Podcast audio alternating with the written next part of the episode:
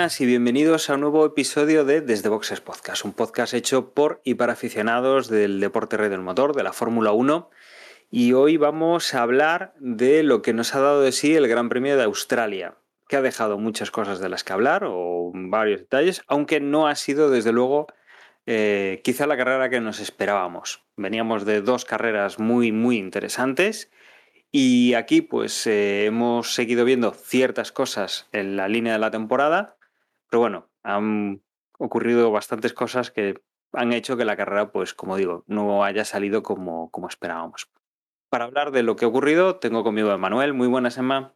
Hola, buenas, ¿qué tal? ¿Cómo estamos? Y tengo también a Juan. Muy buenas, Juan. Muy buenas, hola a todos y a todas. Bueno, y sin más dilación, porque hoy no, no tenemos así noticias destacables, nos vamos a meter en este Gran Premio de Australia que, que hemos disfrutado de él la semana, la semana pasada, en horario de eh, desayunar con el café como le gusta a Juan. Pues sí, eh, y además eh, recuerdo que precisamente para lo que fue la clasificación me lo, me lo toda con, con cafetito calentito. Luego, sin embargo, la carrera aún tardé un ratillo en hacerme. Y bueno, la carrera fue una hora más tarde, o sea, una hora antes, con lo cual, bueno, Pero no fue el único, ¿eh? porque en Telegram hubo varios compartiendo foto del café.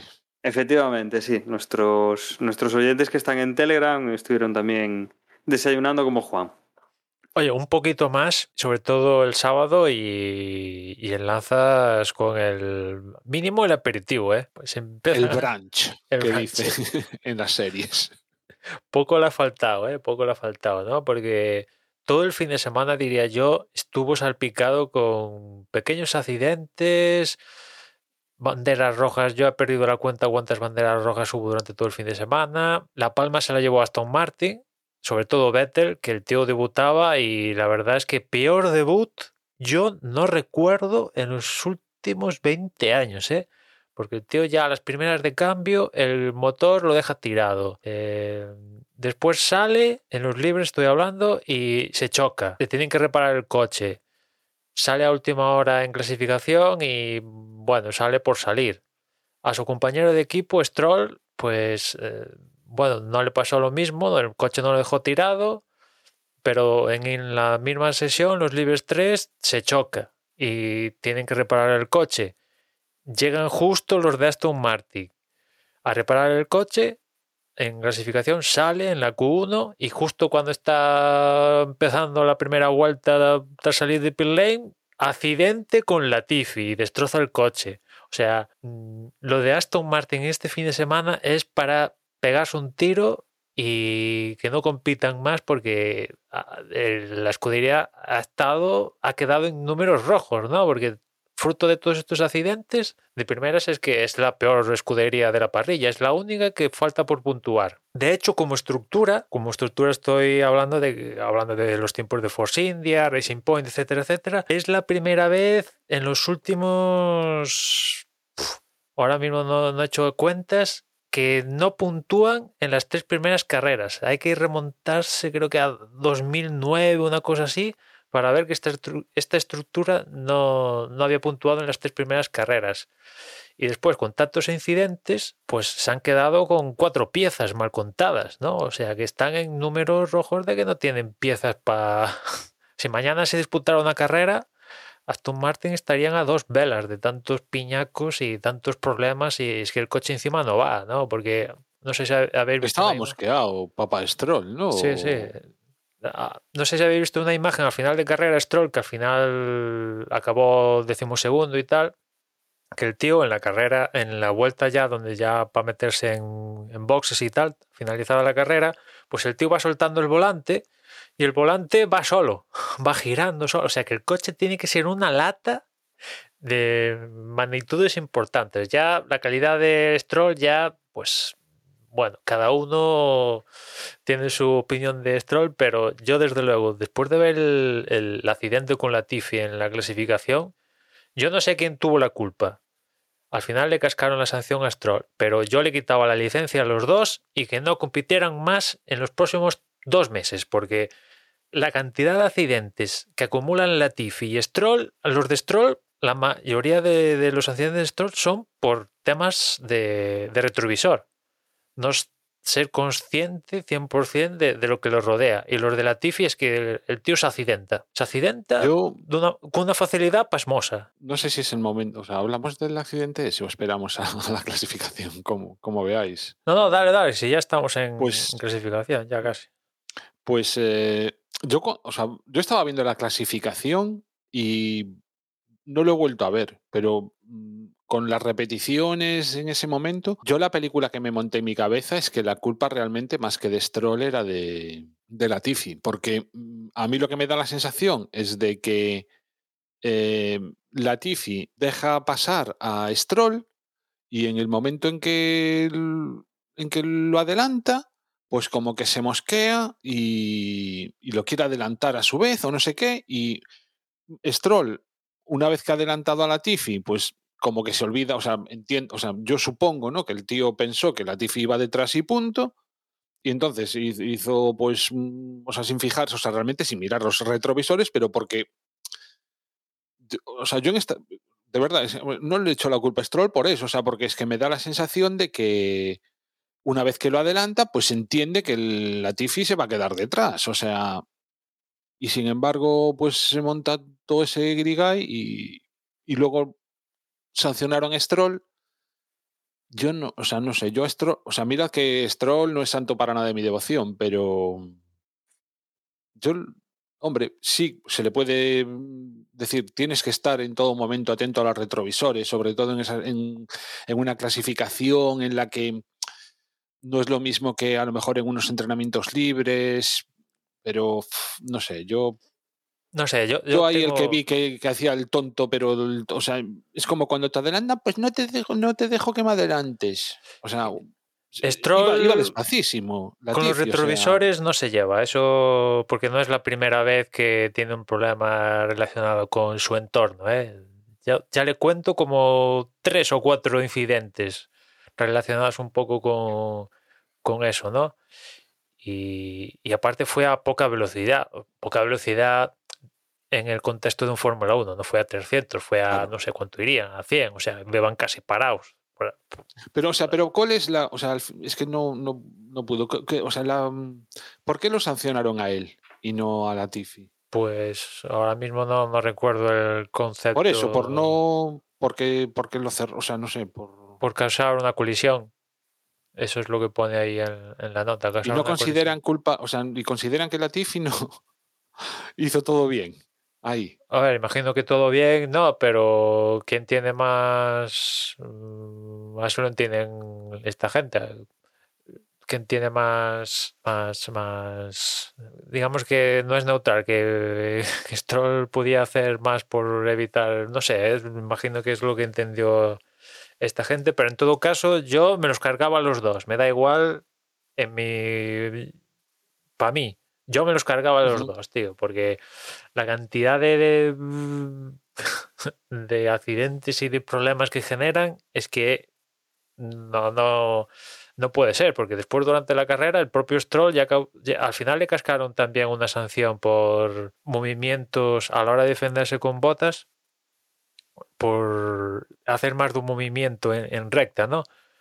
Le cascaron sanción por eso y no le cascaron sanción por la definición específica de este año de echar un piloto fuera de pista. Pues por eso no lo sancionaron. Y mira que a principio de año en Bahrein dijimos, bueno, la dirección de carrera ha puesto estas normas y de momento es cierto que la primera carrera en Bahrein pues tampoco dio para situaciones polémicas, pero parecía que la cosa pintaba bien. Y ya estamos en la tercera carrera y ya mm, todo ese argumentario de principio de temporada ya a la mierda, con perdón, porque, o sea, se dijo a principio de temporada que si que hay que dejar espacio a los otros pilotos, ¿no? Cuando están en paralelo, pongamos, hay que dejar el espacio. Y aquí Stroll no dejó espacio ni, ni, ni nada mandó a Botas a, fuera de la línea amarilla, en este caso, que eran en, en, Australia. Pero en fin, ya llegaremos a eso en, carrera. El caso es que en, clasificación, eso, nada más, no sé, mitad de Q1 o una cosa así, pues nada, bandera roja, y ahí ya empezaron a, retrasos y tal, ¿no? Evidentemente la Tiffy Stroll, pues fuera de, se quedaron eliminados. También se quedó eliminado Vettel, porque ya, como ya os decía, el peor fin de semana de Vettel, yo creo que de, su carrera deportiva, sin lugar a dudas. También se quedó en esta Q1 Magnussen, que aquí después hablaremos de, altas y bajas en cuanto a equipos, pero quizás Haas ha sido uno de los equipos que, ha descendido este fin de semana en, en Australia. ¿no? Y también se quedó Albon. Recordad que Albon arrastraba una sanción de tres posiciones por causar una colisión precisamente con, con Stroll, ¿no? En, en Arabia, con lo cual iba a salir último casi seguro. Después fue descalificado de la clasificación porque su coche no suministró la, la cantidad suficiente de, de, combustible para dársela a la FIA, ¿no? O sea que, joder, pues de malas lo peor, ¿no?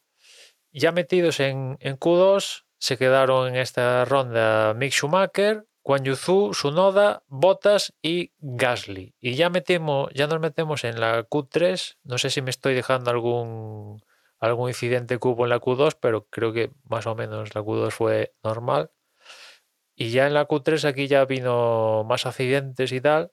De hecho, la cosa se retrasó tanto. Lo, único, creo recordar que en la Q2 el que quedó con el mejor tiempo fue Sainz. Sí, bueno, pero lo digo por lo que ya, pero lo digo por lo que pasó después.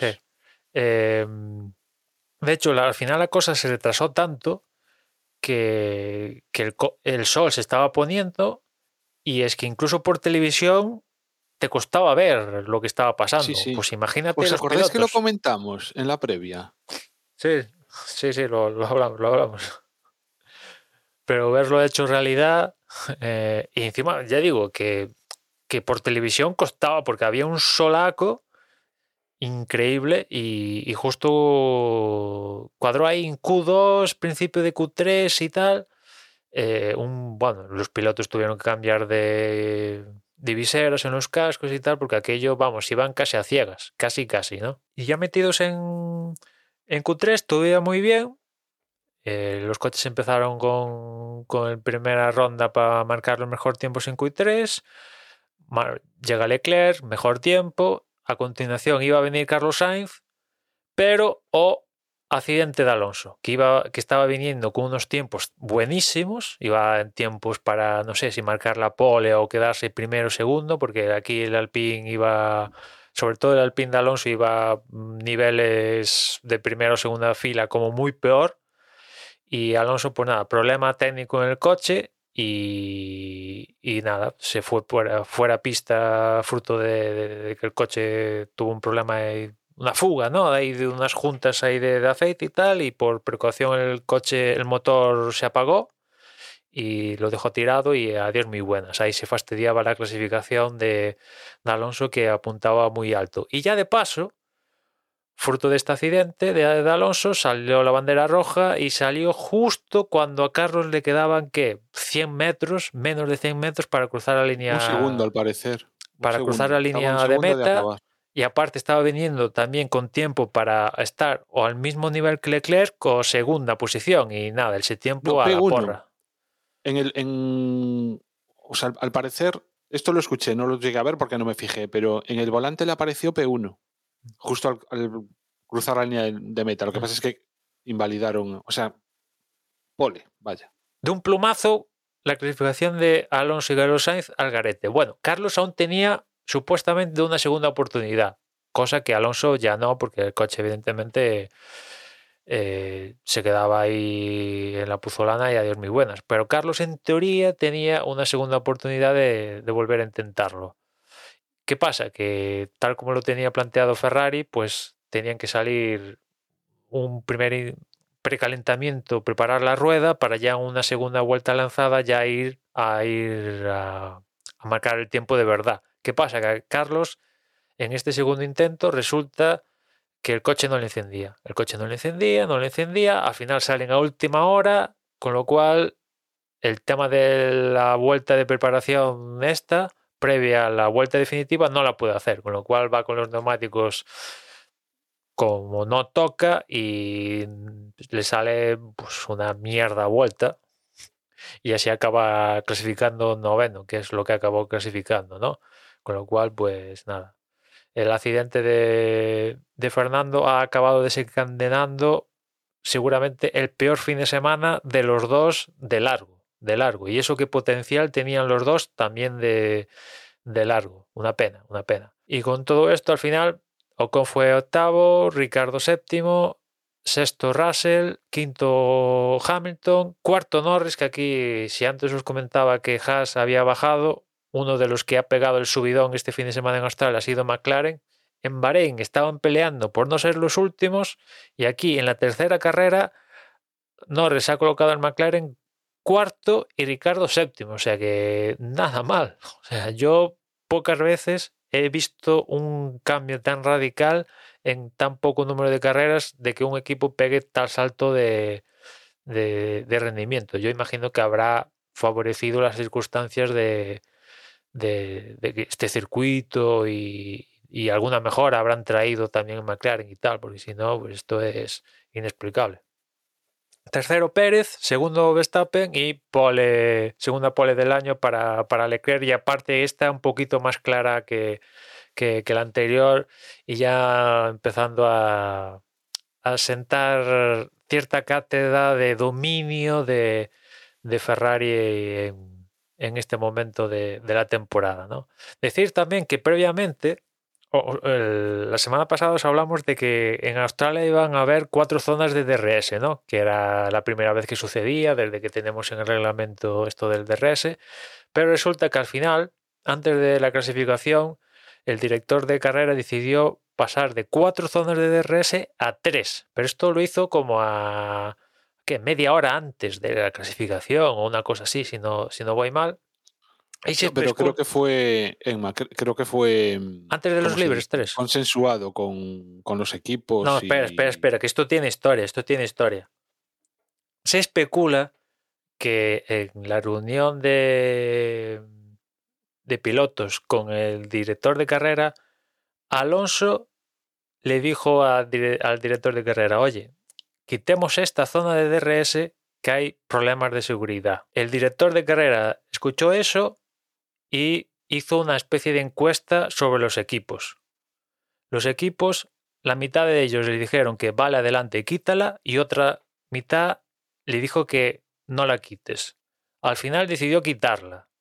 ¿Qué pasa? Que quitar esta zona de DRS ha favorecido a unos y ha perjudicado a unos, a otros. ¿Quién ha favorecido? Al Alpine de Alonso, eh, ha perjudicado a, a, los a los Mercedes, por ejemplo, porque claro, es una, era una zona donde el porpoising este famoso se veía de las zonas más claras de, todo el circuito, ¿no? Esa, una donde, esa zona, ¿no? Que es la zona nueva, esa la zona de RS que estoy hablando que quitaron es la zona esta donde se suprimieron las dos curvas y al final acababa siendo un, una curva a, a, tope, a fondo, pero larguilla, ¿no? Y en esa zona había un, un porpoising de esto vamos, los Ferrari votaban que metía miedo y tal.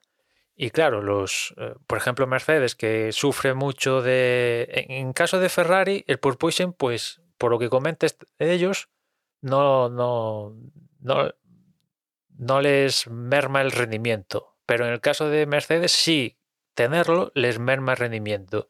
El caso es que quitar esa zona acabó favoreciendo a unos y a otros, ¿no? Se especula con que al final Alonso influyó ahí, no sé si es verdad, si es no, pero lo cierto es que yo problemas de seguridad, si esa es la razón para quitar la zona de DRS, oye, en Arabia hubo zonas de DRS más peligrosas que esta de, Australia, yo creo, ¿eh?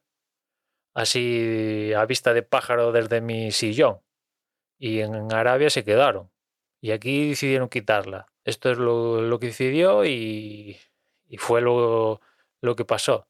Que quizás si hubiera esa zona más de DRS al final en la carrera, visto lo que vimos, igual hubiera molado un poquito más. No, no sé si se hubiera favorecido ciertas cosas en, en carrera la presencia de esa zona, porque las zonas estaban planteadas, tal como dijimos la semana pasada, para en una acercarte y acabar de materializar el, el, el adelantamiento justo en la zona a continuación, ¿no? Y claro, aquí quitando esa zona se rompía un poco este ciclo.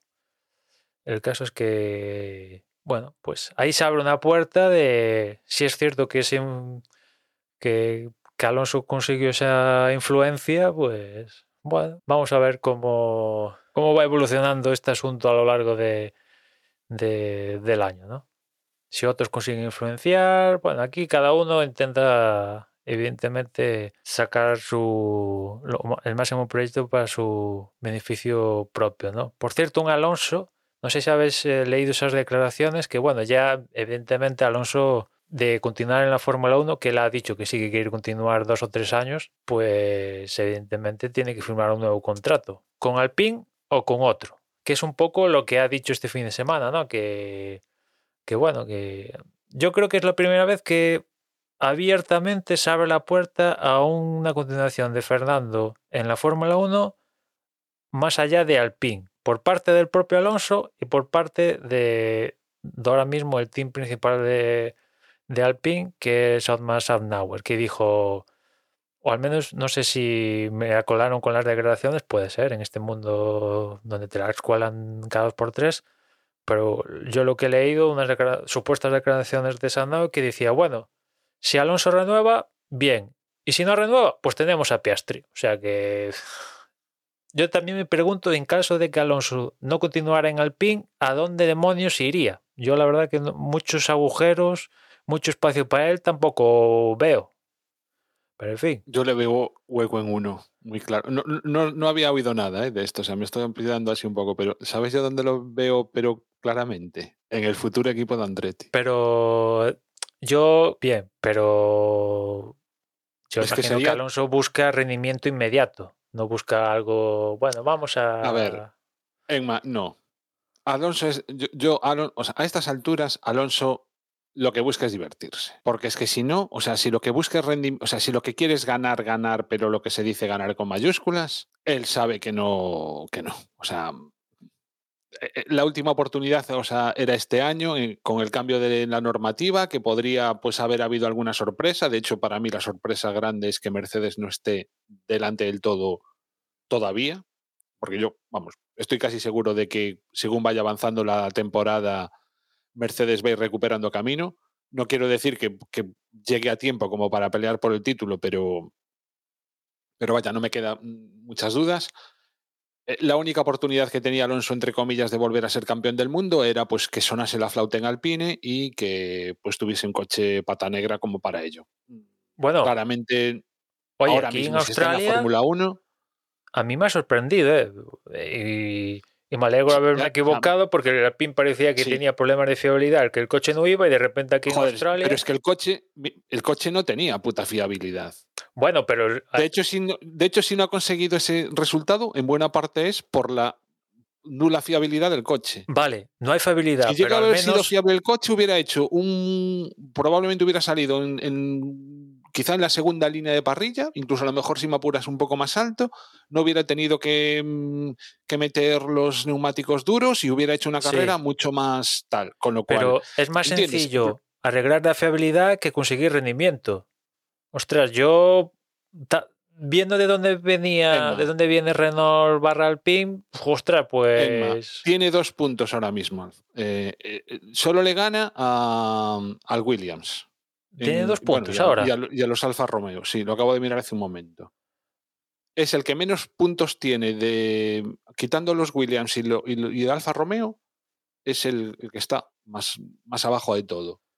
Mm, Si ya o sea, lo hablaremos después. Si Sainz ya lo tiene complicadete, bueno, Sainz lo tiene complicadete entre otras cosas, bueno, por otro tipo de razones, pero quiero decir, la oportunidad de, Fernando Alonso, en mi opinión, era ahora y, no está el coche como, como para pelear con, los Ferrari, sinceramente, lo veo clarísimo.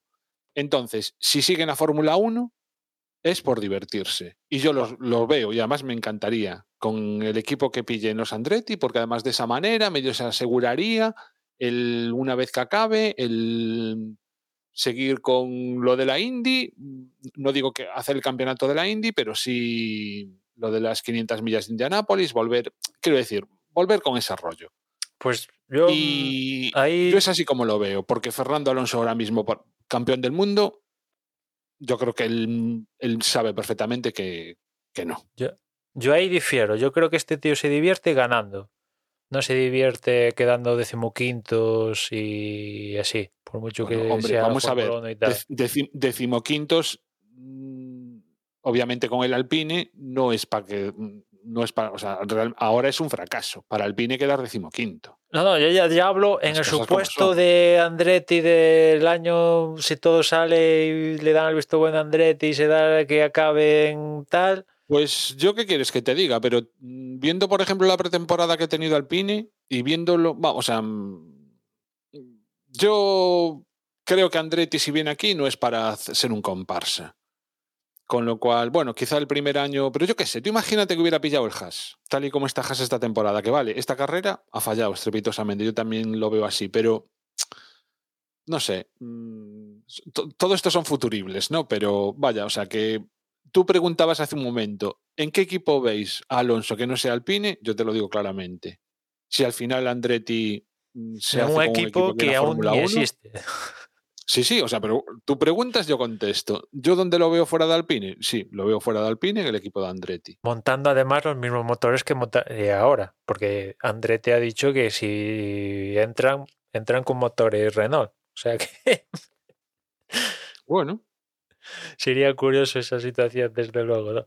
Pero bueno, yo creo que, a ver, igual puede pasar algo en. A saber que se retira Hamilton o una movida así, ¿no? Pero yo creo que. Yo, es donde ¿tú crees que se retira también. Hamilton y le van a darle el volante a, a Fernando Alonso? joder, alguien, Sinceramente.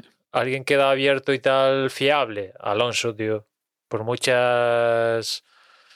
mm, Por mucho beef ahí que haya entre Mercedes de sus tiempos con McLaren, Mercedes y tal, pues al final el tío más fiable en la parrilla. El tío, hostia, es que ¿hace cuánto que Alonso no venía en tiempos de pole para hacer la pole en una clasificación? Desde los tiempos de, de, de- de Ferrari, que ya ni te acuerdas, ¿no? Y eso lo ha conseguido con el Alpine Renault. Pues imagínate, bueno, que claro, tal como está Mercedes, pues igual hasta ir a Mercedes no supone una ventaja a día de hoy, ¿no? Vete tú a saber. Pero yo creo que si Alonso cambia de equipo, tiene que ir a uno top. Si no, o te quedas igual o ya te retiras definitivamente, porque cambiarse para... Yo, de verdad, Emma, yo creo que ahora mismo Alonso no está en la Fórmula 1 para ganar. Está para pasárselo bien. Obviamente, pasárselo bien no creo que sea estar ahí como estuvo, por ejemplo, los últimos años de con McLaren o, o si me apuras eh, el primer año con Alpine. O sea, que el coche tenga que funcionar medianamente, vaya, pero, pero eso es divertirse para él, no está... Y si, hace, si pilla un podio, pues encantado de la vida y guay, pero ya te digo, o sea, yo creo que ahora mismo en la mente de Fernando Alonso no está volver a ser campeón del mundo porque el tío es muy, es muy inteligente y sabe que no tiene posibilidades a día de hoy. Vamos, no sé, sería, para mí sería una auténtica sorpresa, pero una carambola de esta, o sea, como cuando gana como si ganase un Williams una carrera por cosas de la lluvia, pues, o sea, de ese tipo de sorpresa. Bueno, Una yo en este mundo, y o sea, si Russell fue segundo con un Williams, no pongo la mano en el fuego por, Bueno, pues- por eso, ¿eh? Bueno, O sea, yo- mi- yo mira, creo este fin de semana, pero tú mires, si te dicen que, Mac- que McLaren va a pasar en Bahrein de pelear por no ser el último a en esta carrera colocar el- un coche en, la cuarta posición y después en carrera, pues al final que fueron quinto y sexto, ¿no? Creo. Es cierto que se benefició que no estaba Carlos, no estaba Verstappen y tal, pero bueno, que eso también cuenta, hay que estar ahí, no hay que acabar. Si te lo dicen, ¿tú te lo hubieras creído que en tres carreras era posible pasar mucho más a que Fernando Alonso, mm, con los años que tiene, pueda volver a ser campeón del mundo. Pero, y nada me gustaría más y nada disfrutaría más imagino que, que tú no volviese a ser campeón del mundo. que el problema o sea, te de lo digo de verdad, me apetece más. Me apetece más que Fernando Alonso gane un tercer título a que gane un título Carlos Sainz. Pe- Pero tú le ves O sea, que un plan- problema a Alonso para ser campeón los años que tiene o es el coche. Vamos a ver, el problema que tiene es el coche, pero si Carlos, si, si Fernando Alonso tuviese 20 años, pues tú sabes qué oportunidades tendrá, ¿entiendes? Le quedan pues 10, 15 años para, para que suene la flauta, por así decirlo. Pero es que a día de hoy, yo lo que no veo es a Fernando Alonso siguiendo en la Fórmula 1 dentro de 3, 4 años, por ejemplo. Y entonces, si sigue ahora, es porque quiere divertirse. Estos últimos años lo que quiere hacer es divertirse. O sea, cuando fichó por Alpine vino para ganar el mundial. Eso textualmente. Bueno, hombre, Emma, eso es lo que se para dice. ganar, o sea, y el plan y lo que tú quieras. ¿sabes? Textualmente. O sea, lo que no puede ser es que lo Emma. diga el mismo interesado y tú digas Mira. después, no, no, ha venido a divertirse. Joder, claro, entonces. mm, ¿Tú crees que sería martes. serio decir, no, vengo aquí pues porque estoy aburrido, llevo un año fuera de la Fórmula 1, he probado tal y mira, que lo- donde mejor me lo paso es aquí en No, eh, 1"? las cosas. Eh, donde mejor lo hace no. en la Fórmula 1. Ha probado de todo y donde mejor lo hace es aquí. Eso es así. Tampoco. el- o sea, Bueno, o sea, no no lo hizo mal en Le Mans, ¿eh? En Le Mans no lo hizo nada mal. hombre, es difícil hacerlo malo cuando tienes el mejor coche de largo. Es- es- Sí, pero o sea, resulta que cuando vas no sé cuántos- mal, ¿eh? Resulta que cuando los, los que tienen el mismo coche que tú eh, van, no me acuerdo cuánto era, pero creo que eran como dos minutos largos. Y el tío por la noche es capaz de remontar todo eso. Yo creo que no lo hizo mal, ¿eh? No lo sea, hizo mal, no lo hizo mal. Pero donde mejor Bueno, lo hace es en Fórmula 1. pues mira, no sé, ¿qué quieres que te diga? En- acaba en, en- en el WEC, fue ganó A ver, sobre todo Le porque Mans en la dos Fórmula 1 veces, quedó campeón del mundo y en la Fórmula 1 ha hecho un tercero. Y en el que depende de otros dos, aparte del coche. Yo creo que podemos seguir con la carrera. Sí. Porque Sí, yo creo que sí. Y bueno, claro, hablando también de cambio de alineaciones, eh, tenemos un cambio en la alineación de desde boxes. Entra José, muy buenas José, que te tenemos esperando ahí desde hace un ratillo. Muy buena. Ostras, ¿Quién José, ni me había ¿A dado quién- cuenta. ¿A quién sustituyo? No, no, no, no. He dicho que entras. Ah, vale, vale. Tenemos un cambio en la alineación, que éramos tres, ahora somos cuatro. Y esa alineación eh, es legal, no hay ningún problema. Sino que, que lo analice el VAR, si hace falta. Efectivamente. Ya luego los comisarios, que cuando acabe la carrera, pues si nos meten un pit stop y tenemos que hacer 10 minutos más de podcast, pues se hacen 10 minutos más de podcast. No hay, no hay problema. Estábamos aquí enzarzados, yo ni cuenta me di. Bueno, la verdad es que ver estoy viendo la repetición de la carrera ahora mismo. No, no, si enzarzado estás. ¿eh? veo, veo que el fin de semana mm, para ti ha tenido, ha tenido cosas. Eh, bueno, pues quizá con el tema de la carrera, eh, desde luego con, con lo que pudimos ver el sábado, con, a nivel claro, también estoy hablando como aficionado español, eh, teníamos muchas ganas de ver qué ocurría con Carlos y qué ocurría con Alonso después de eso, eh, esos problemas que ha habido con el coche de Fernando y cómo ha afectado a la clasificación de, de Carlos y con bueno, esos problemas que digamos arrastró de arrastró del, del parón del coche, ¿no? Con, con todo esto, bueno, eh, la carrera empezaba con, con Carlos de protagonista, entre, entre otros. Se quedaba calado, bueno, medio calado, medio clavado en la salida. Y ya desde esa novena posición ya caía a la decimocuarta. Eh, se hablaba de que, bueno, si el cambio de estrategia con los neumáticos podía tener que ver en ese arranque, pero luego también lo que yo he oído es que después de los problemas del sábado con, con el arranque del coche, le cambiaron, eh, creo que el volante fue, y que parece ser que hubo también algún tipo de, problema con, con, el tema del volante. Algo así decían. Desde luego, salir con neumáticos duros, pues obviamente eh, tampoco, tampoco ayudó. Sí, ahí, salía, ahí sí. tuvo, bueno, yo imagino que una, a ver, Carlos tuvo un error, ¿no? Pero también uno importante, Ferrari, ¿no? Primero, esa en la, en la clasificación, el que el coche no arrancaba tal, pues eso es un pequeño problemilla de fiabilidad. Y después el tema de, del volante, le cambian el volante y algo no debía estar calibrado. Y ya en la vuelta de, de formación, ya eh, salió ahí el, el no sé si habéis visto el vídeo, ya en la vuelta, para salir, la vuelta de formación, le, le salta el anti-stall. Y ya en la, vuel- en la salida real, le salta también el, el anti-stall, que salía con el duro y, y igual perdía una o dos posiciones, como muchísimo saliendo con el duro, pero claro, si te sale el anti-stall, pues el tío salió, vamos, se lo comieron con patatas y suerte tuvo de que no alguien no impactara contra él, porque el tío es que iba a dos, a dos kilómetros por hora. Mm, Se quedó bastante clavado en la salida, efectivamente. Bueno, quien salía bien era Hamilton, que se colocaba en tercera posición, em, metiéndose por delante de Checo Pérez. Y luego, bueno, el resto de pilotos, la verdad es que la, la serie relativamente, relativamente limpia. Claro, con todo esto, bueno, aquí lo importante, Leclerc, tirarlo lo más fuerte posible para abrir un hueco con, con Verstappen. Verstappen intentar no dejarle un metro de más a, Leclerc. Por detrás, pues Hamilton intentando mantener esa tercera posición como podía, porque el coche, desde luego, no era rival para, para el de Checo Pérez. Y, y claro, eh, quien se ve también presionado es que Carlos Sainz, que eh, lamentablemente después de dos o tres vueltas va forzando de más, pierde el control de- del coche, se sale en una curva de estas con una buena puzolana y se queda, se queda atrapado en esa, en esa puzolana. El coche pues no se ve eh, perjudicado porque no llega al muro, pero desde luego sí que se queda, sí que se queda atascado, con lo cual eh, finaliza la carrera para él, se queda en una zona donde también tuvo el accidente Alonso y bueno, obviamente es, eh, es necesario primero desplegar un virtual y luego ya directamente un, un safety car. Desde luego no, no tardan demasiado porque, como decimos, es,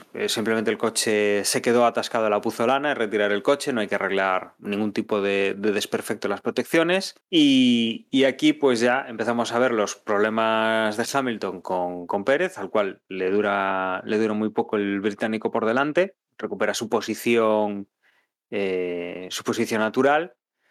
Y, y nada, empezamos ya con, con ese tira y afloja entre Leclerc y, y Verstappen, eh, que como hemos visto en las últimas carreras, pues es la parte más interesante que estamos, que estamos viendo, ¿no? Esta lucha entre, entre los Red Bull y los Ferrari, sobre todo con estos dos pilotos que a priori ya son los dos líderes del, del equipo y que, mm, que luego ya tendríamos pues por detrás a Checo Pérez haciendo de, de escudero, un poco más eh, un poco más alejado de, de esos dos pilotos que van en liza. Ya por detrás, bastante, bastante retrasado, ya viene Hamilton con, con Russell, los dos Mercedes. Y, y luego, como decíamos, ¿no? La sorpresa del fin de semana o de lo que llevamos de temporada, después de, de estar intentando no llegar últimos en la primera carrera, llegaban los McLaren de Lando Norris y de Ricciardo. También después por detrás con, con Ocon, con Gasly, con, con Alonso, eh, cerrando la, la, zona de puntos. Aquí no tenemos, bueno, pues mucha, mucha emoción. Leclerc, la verdad es que tira sin ningún tipo de problema, manteniendo distancia. Eh, Verstappen pues, se va cayendo a unos 5 segundos, con lo cual ni DRS ni, ni ningún tipo de ventaja aerodinámica con, esa distancia. Eh, Red Bull, pues viendo un poco lo que, lo que hay, intenta cambiar neumáticos un poco antes de un poco antes de que los cambie Leclerc para intentar variar un poco la, la estrategia de carrera de, con respecto a su competidor y estamos ya pues eh, con Verstappen o con Max Verstappen reincorporándose detrás de los, de los dos McLaren. En este, bueno, aquí en, estos impases de carrera, pues Fernando también venía recuperando alguna posición.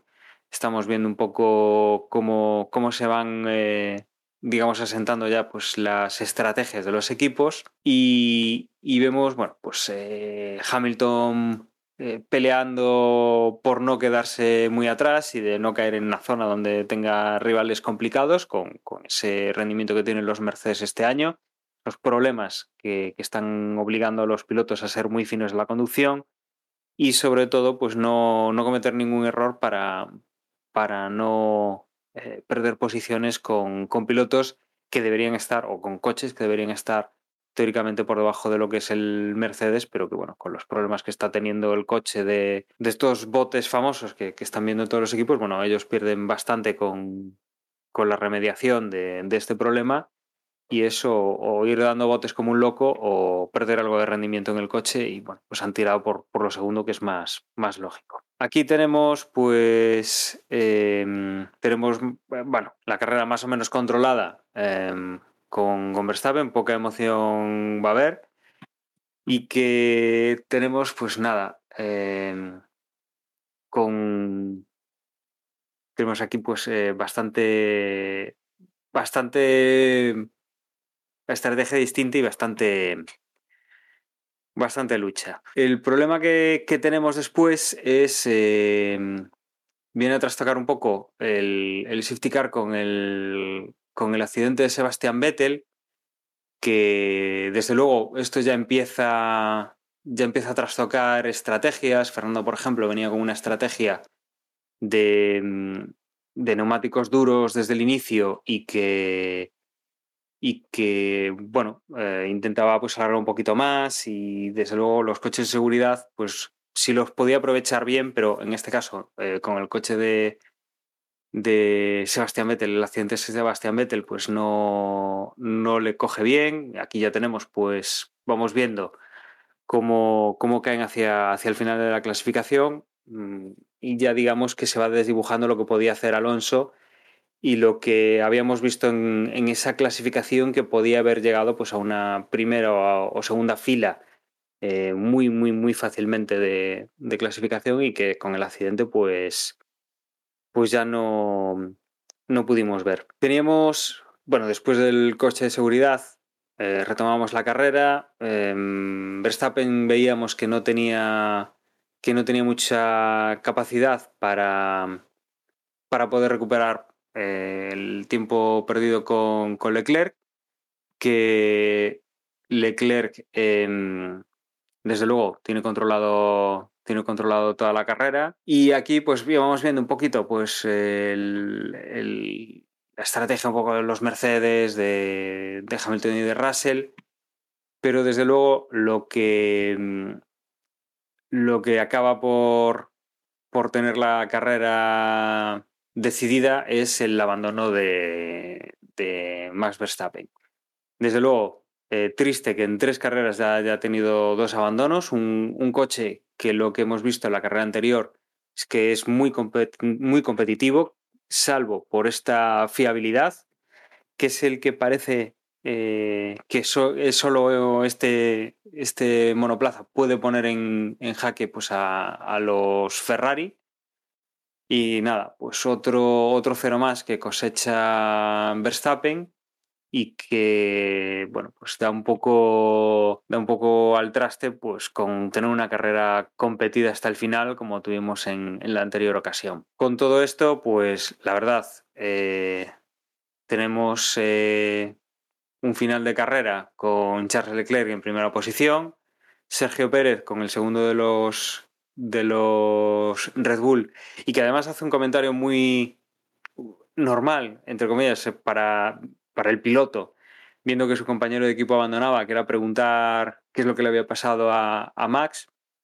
Del ingeniero de pista dice, bueno, que no se preocupe, que a él no le afecta, obviamente intentando no dar datos por la, por la radio, pero bueno, desde luego la preocupación de Sergio Pérez es palpable en esa, en esa pregunta, eh, que consigue, bueno, finalmente consigue entrar con, con el segundo de los de los eh, de los Red Bull. Después, Russell y Hamilton.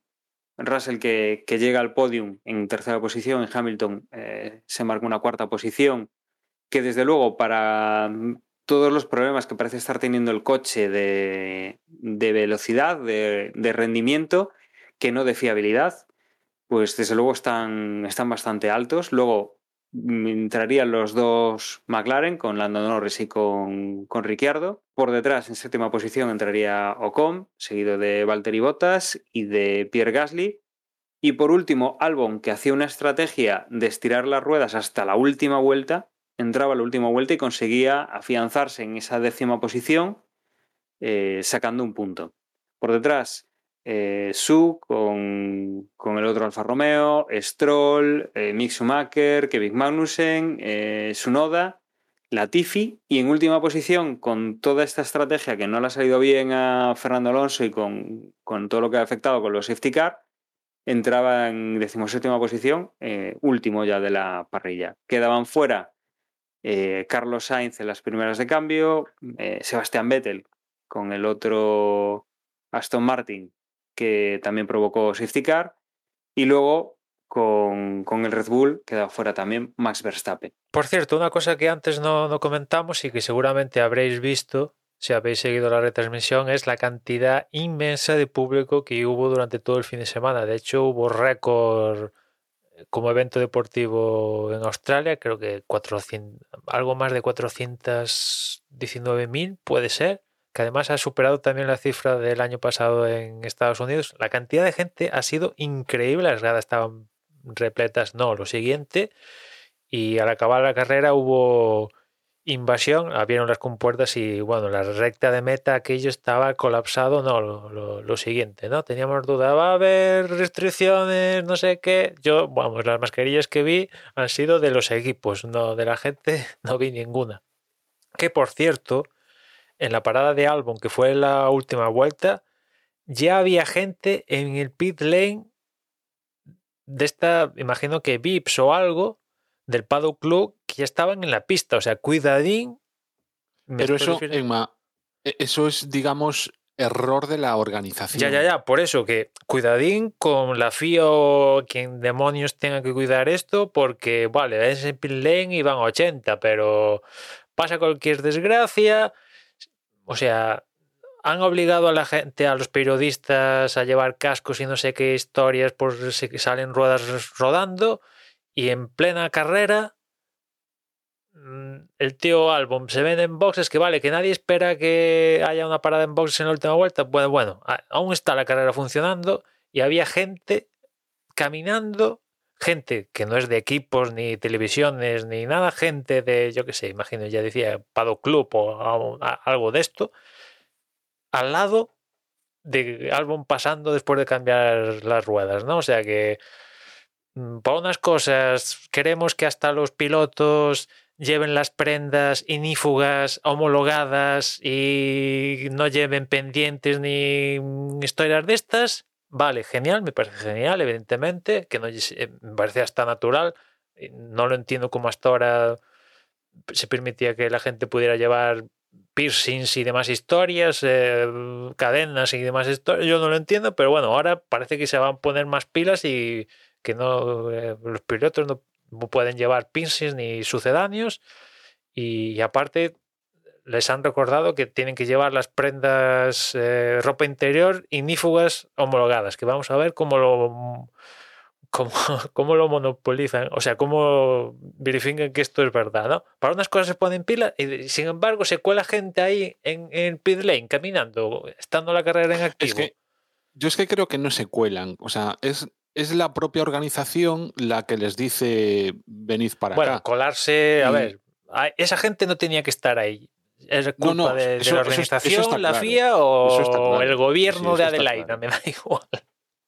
Lo que pasa es que, vamos a ver, eh, yo lo que supongo, o sea, eh, estoy imaginando, ¿no? Pero no por justificarlo, sino por encontrar una explicación, entiendo que casi seguro que en todos los grandes premios tienen ya como una especie de protocolos, ¿no? Más o menos. Y entonces, como en la última vuelta, salvo cosas extrañísimas, pues eh, es eso, nadie va a entrar a cambiar, muy probablemente... No es la primera vez, eh, Juan. Pensado... No es la primera vez. Creo que en el anterior Gran Premio de Australia, o si no en el anterior, ya había gente eh, andando y los coches estaban entrando en la última vuelta. Emma, ya, pero yo lo que te quiero decir es que no es normal. No es normal que ocurra. No, no, y entonces, claro, claro, claro. probablemente eso, o sea, quien, quien sea el responsable de eso, ni siquiera sé, o sea, no lo sé, pero me estoy imaginando que serían probablemente los de algún equipo o gente contratada tal, y entonces pues le dijeron, mira, más o menos tal. Y eh, seguro que esas personas no estaban atentas a lo que ocurría en la carrera.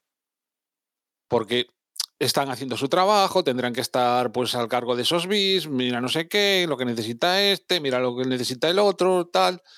Y eh, metieron la pata, pues eso, porque en un momento en el que obviamente todavía era zona peligrosa, pues permitieron que, que, que accedieran a, a ese, a ese punto. Y yo lo que me imagino es al Albon flipando, ¿no? O sea, porque Claro, es que lo- los ve claramente. O sea, o sea, vamos, desde el desde la onboard de Albon se ve claramente. público, se ve público purulando Sí. por ahí. Tú- después se ve cosas curiosas como quieres entrar al pa- Hamilton, quiere entrar al paddock y, y se olvidó el pase en el hotel, pues no entra. Ves cosas, y digo Hamilton y otro piloto Claro. o lo que sea, ¿no? Ves cosas curiosas así, pero en fin, hay un fallo ahí, o sea, las imágenes del público, o sea, increíble, ¿eh? Te dicen que estamos aún en pandemia y todo esto, y no te lo crees, ¿eh? Porque la cantidad de público, y sobre todo cuando se completó la invasión en, en la recta de meta, o sea, unas imágenes, yo no recordaba tal cantidad de público en, en un circuito de Fórmula 1, o sea, increíble, increíble. Que por cierto, claro, hubo tan cantidad de gente que evidentemente los baños colapsados, las colas para comprar una botellita de agua kilométricas. Claro, lo muy bonito es las gradas repletas, tal, pero por de fondo también tiene que haber unas infraestructuras para hacer darle soporte a esa cantidad ingente de, gente. Pero bueno, positivo de ver tanta, tanto público en, las gradas, ¿no? Y después ya de... La verdad es que los problemas de seguridad que estáis comentando, joder, mm, es de traca, ¿eh? Porque pit lane es parte del circuito, o sea, es que ya no digo, por supuesto, los invitados, no es que no deban de estar ahí, por supuesto que no, pero es que yo me pondría em, serio en el sentido de que es que posiblemente mucho del personal que hay ahí tampoco debería estar ahí. Eh, Por ejemplo, eh, una, una tontería. Los jefes de equipo que están en el muro. em, realmente esa gente están, como quien dice, en un despacho, ¿vale? ¿Es necesario que estén en, No, en la pista? Porque están en la pista. Porque realmente lo que están haciendo es hablar por radio. ¿No pueden estar dentro del box, en una zona segura? Sí, pero yo qué sé. Es tradición, imagino que dirá, pero ya hay alguno que está, ¿eh? Ya, por ejemplo, Binotto, creo que ya, esto creo que lo cambió el año pasado, el anterior, que ya no está en, en el pitwall y tal, pero bueno, como tú dices, es ah, un- comunicaciones a distancia, las puedes hacer en la pista o en un camión. Se deberían de poner.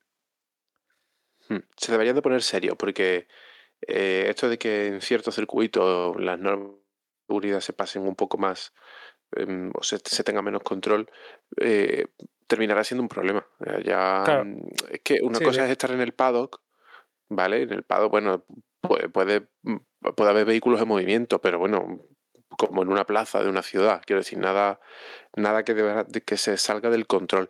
Pero en el pit lane, el pit lane es parte de la pista y ya no es que en la última vuelta es muy raro que entre alguien por el pit lane, es que puede haber un puede haber un safety car y que tengan que derivar por ahí otros coches, puede que, ten- que haya un accidente y tenga que salir el coche médico y haya gente en medio, no sé, pueden pasar un millón de cosas. Eh, En medio de la pista no debería estar nadie que no sean pilotos y comisarios. Bueno, y los comisarios tampoco que estén en la pista, están detrás de las protecciones, pero mm, Sí, hay, ese tipo de cosas Fue una cagada. limitar o sea, porque... Pero yendo más allá, o sea, es evidente que que haya invitados o VIPs o quien sea es una cagada, eso está claro, pero hay Sí, que sí, alguien abrió la puerta antes de Todo el, pe- tiempo. todo el personal que no sea estrictamente necesario que esté ahí, que son pilotos y, y- y mecánicos, mecánicos los que cambian las ruedas, ¿qué necesidad hay de que estén ahí? Realmente, si es que pueden estar detrás de la valla, en un sitio seguro, eh, sin estorbar, eh, hay que reducir riesgos. que, mm, Es que luego la- las normativas no se Bueno, cambian y, la- y la, Eh, y nos tú, echamos a la José, cabeza cuando pasan. ¿no- ¿no te acuerdas de- del Gran. Premio último de Abu Dhabi donde en un, en un box montaron una, un bar? ¿No, ¿No te acuerdas de esas imágenes? Este último Gran Premio de Abu Dhabi, eh, me refiero, no año pasado, que No son, yo qué sé, voy, voy a poner una cifra, 30 boxes, ¿no? Y Mm. 29 estaban ocupados por los equipos y el 30 está vacío, pues decidieron montar un bar, pero bar para VIPs, evidentemente. Pado Club, VIP, VIP, VIP, VIP. y claro, ver los coches o en boxes pasar, fin, fin, 80 y tomándote una Coca-Cola o, o un whisky con cola o lo que toque, ¿no? Si sale una rueda, rebota y se mete dentro de, de la cafetería, ¿qué pasa? Exacto. Exacto. Como, pues, como ha pasado más de una vez que una rueda le ha dado a un mecánico o a un comisario. Y, y algunos los ha matado. Ahí quieren compaginar lo VIP con que te da hostia de pasta, pero bueno, claro, con todos estos La problemas seguridad que... tiene que ser lo primero. A mí me parece bien que pongan, que pongan un bar, eh, digamos, a, a- a ras de suelo, pero tiene que estar detrás de un, de un muro. O sea, no, no- No. no puede estar físicamente Sí, conectado con la pista. No pueden estar mínimo. ¿no? una mampara de, de- de la- de las que hay de protecciones, de las que tienen los, los jefes de equipo en el muro, que Sí. son mamparas de, de- lo- del material que se hacen los aeroscreen de exacto que no, Sí, que sí, no sí. pueda físicamente una, una pieza o un accidente que salte algo que no pueda llegar a, a golpear a, a, como dice Milcar a población civil. Pero ya digo, no es la primera vez, ¿eh? porque yo recuerdo otro Gran Premio de Australia, pero esto ya durante el circuito en sí. Aquí esto solo vimos imágenes en el pit lane, que dentro, dentro de, de lo que supone, pues es un entorno, entre comillas, entre comillas, controlado.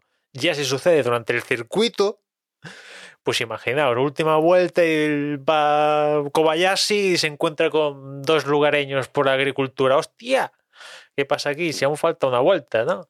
Pues esto ha pasado, ya digo, no sé si en 2019 o 2018 o por ahí, en esas cifras. O sea, que no es la primera vez que alguien abre las puertas antes de tiempo, ¿no? Afortunadamente no ha pasado nada, pero algún día pasará. Y después vienen las lamentaciones, ¿no?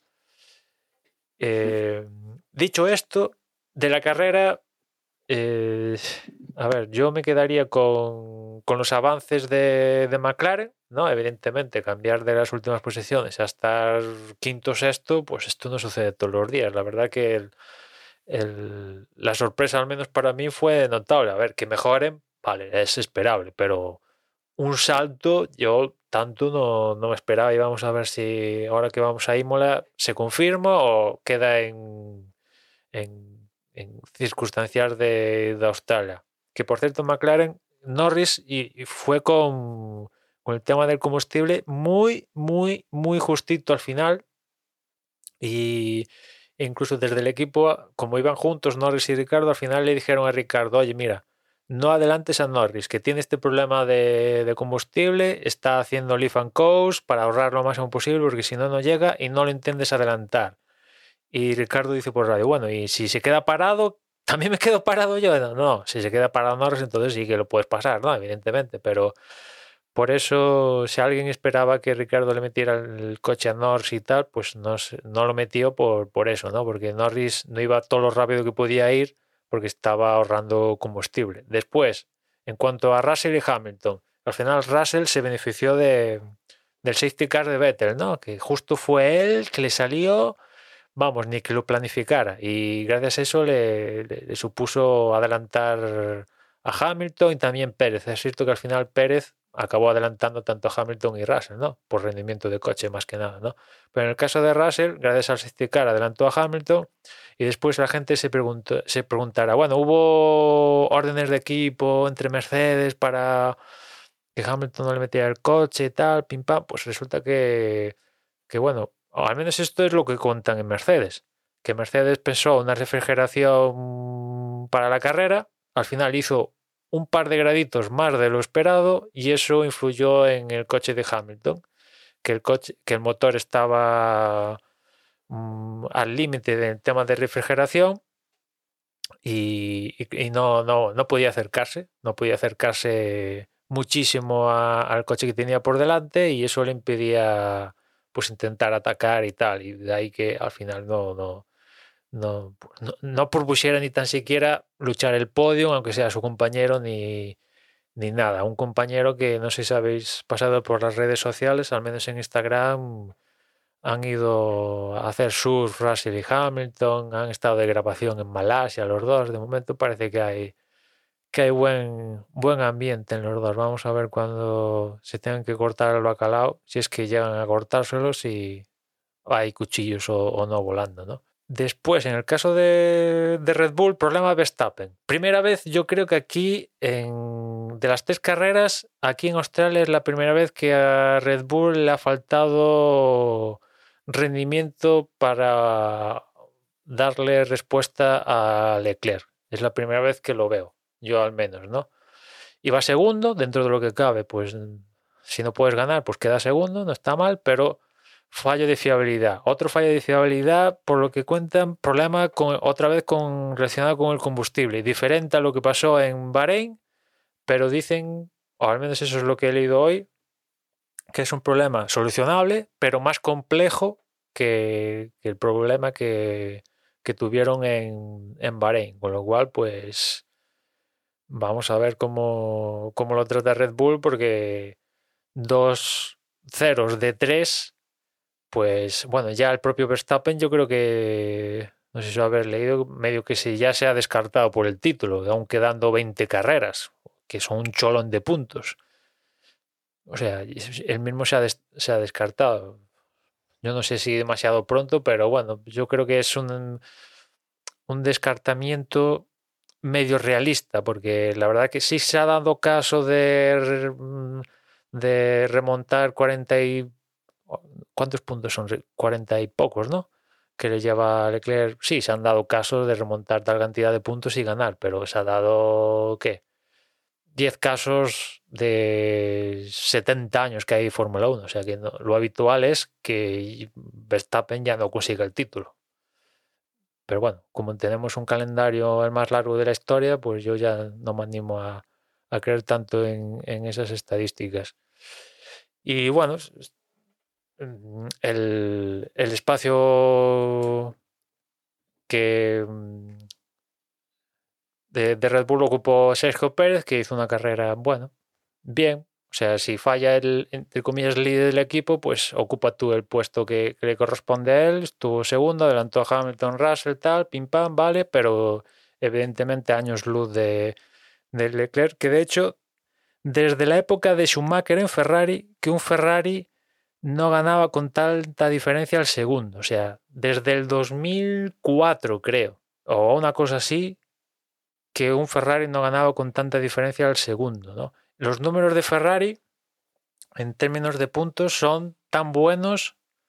Hay que remontarse a esa época también para ver unos números tan buenos como los que tiene Ferrari a estas alturas. O sea que Ferrari tiene números de campeonato de, del mundo. ¿no? La pena, evidentemente, la parte de, Carlos, donde todo se cruzó a partir de la clasificación. El rendimiento yo creo que lo tenía para, para estar ahí podium mínimo.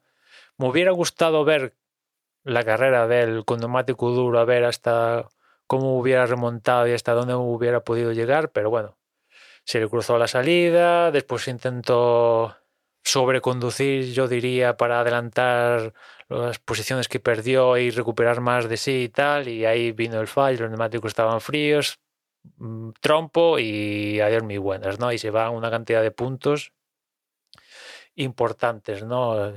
Seguramente Carlos eche de, menos estos puntos que hubiera conseguido en, en Australia a final de, año, porque, o sea, Leclerc está infalible. O sea, yo creo que no ha cometido ningún error en lo que vamos de temporada, ¿no? O sea, está en, en números de ser campeón del mundo. O gana o queda segundo. Y en clasificación o es o hago pole o como muy malas, segundo. O sea, mejor casi imposible. ¿no? Y después eh, también, sorpresa, lo decía antes de, Alpine, que yo la verdad no, esperaba ver a Alonso luchar por la pole. Y, de repente, pues luchó por la pole, que al final no se pudo ni, ni, ni saber qué posición hubiera conseguido ni nada, ¿no? Por fruto del fallo este en el Alpine y tal. Pero yo no me esperaba no esperaba tal, tal rendimiento, ¿no? En, el caso concreto de Fernando, porque Ocon estaba más, más no, consiguió sacar tanto como sacó, sacó Fernando. Leí ahora hace un rato que llevaba un, setup distinto del coche. El propio Ocon reconocía que habían puesto pues unas especificaciones diferentes a las de Fernando y, y claramente eran unas especificaciones peores. Bueno, pero el Tius, mm, vale, no destaca, pero mm, muchísimo más regular, claramente. sí. Sí, sí. Ah, Bueno, eh, esto de, de los problemas, cuando ves en una escudería que los problemas de fiabilidad siempre pasan en un lado del box, ¿qué creéis que es el problema? ¿Del piloto, que al final uh, los debe provocar él de alguna manera?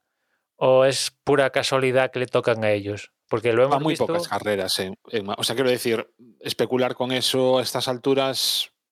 No, No, no, pero ya digo en no- general. Pasó en su momento con Raikkonen en McLaren aquel año que ganó el primer título Fernando, que todos los problemas le pasaban a Raikkonen y a Montoya en el McLaren, pues apenas tuvo dos chuminadas. Y otras en Red Bull, que siempre le pasaba a, Bet- a Weber la movida y Vettel no se comía Claro, nada. es que yo creo que son cosas, cosas distintas. Puede ocurrir realmente que la conducción de un piloto no se adapte al coche como debería ser y entonces, bueno, pues que empiecen, bueno, eso o cualquier otra razón y en que efectivamente la conducción o, o lo que sea, digamos que esos problemas sí que sean causa del piloto, pero por ejemplo yo creo que hay otras en las que realmente si tienen dos piezas y una la ven un poco chunga, se la dan al mismo piloto siempre. Y, por Hombre, ejemplo, si- yo recuerdo con, con- con la- lo de Weber, yo lo veía muy claro. Sí, sí, el no es caso que del alerón aquel que- mítico en Silverstone, sí. Claro, que no es que quisieran que fastidiara a Weber, pero que tenía muy claro cuáles eran las prioridades del equipo.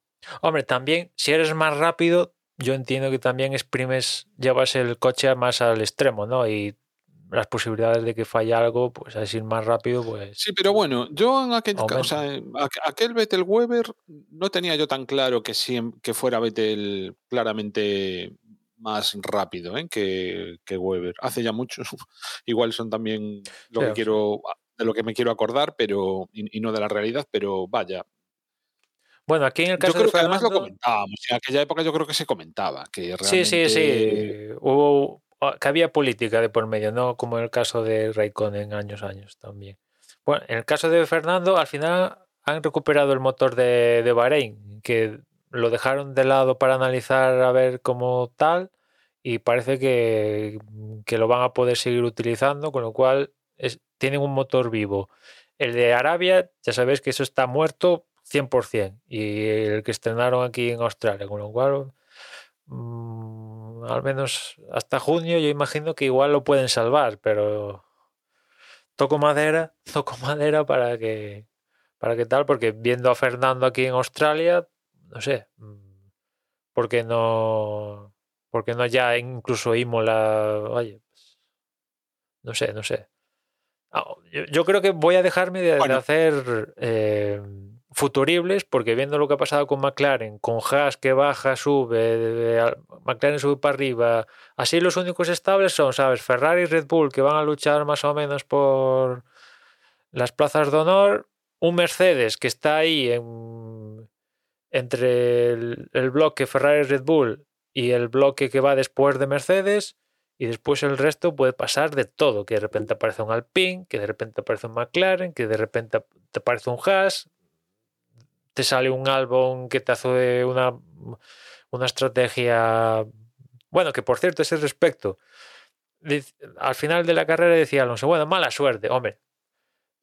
Después de lo que pasó en clasificación, que sí, vale, tal, sales con duros para intentar recuperar, la estrategia de, de Alonso con el Alpine era, vamos a ver si sale un safety car y justo sale en el momento propicio y entonces podemos solucionar la cosa. Pero claro, es una estrategia en plan, mm, si se cuadran los astros, mm, la cosa va bien, pero claro, es que es mucho acertar, ¿no? Salieron safety car, sí, pero no salieron justo en el momento propicio para él y claro, la estrategia no funcionó. Así es muy difícil. Hay tantos condicionales en esa estrategia que que te salga, vamos. Pf, eh, claro, no salió, no salió. Evidentemente, de hecho, Alonso acabó último, ¿no? De, de- de- tanto, pues mm, lo peor. Bueno, yo de la carrera, con lo que me quedo es con el papelón de Leclerc. Es incontestable lo suyo. Con el error que creo que cometió Ferrari al poner, bueno, no sé si Ferrari o Carlos, al elegir los neumáticos duros, porque me da la sensación de que no era necesario. O sea, con este, este Ferrari yo creo que hubiera... Y eso que no fue fácil adelantar, ¿eh? O sea, de hecho yo diría que fue una carrera aburrida.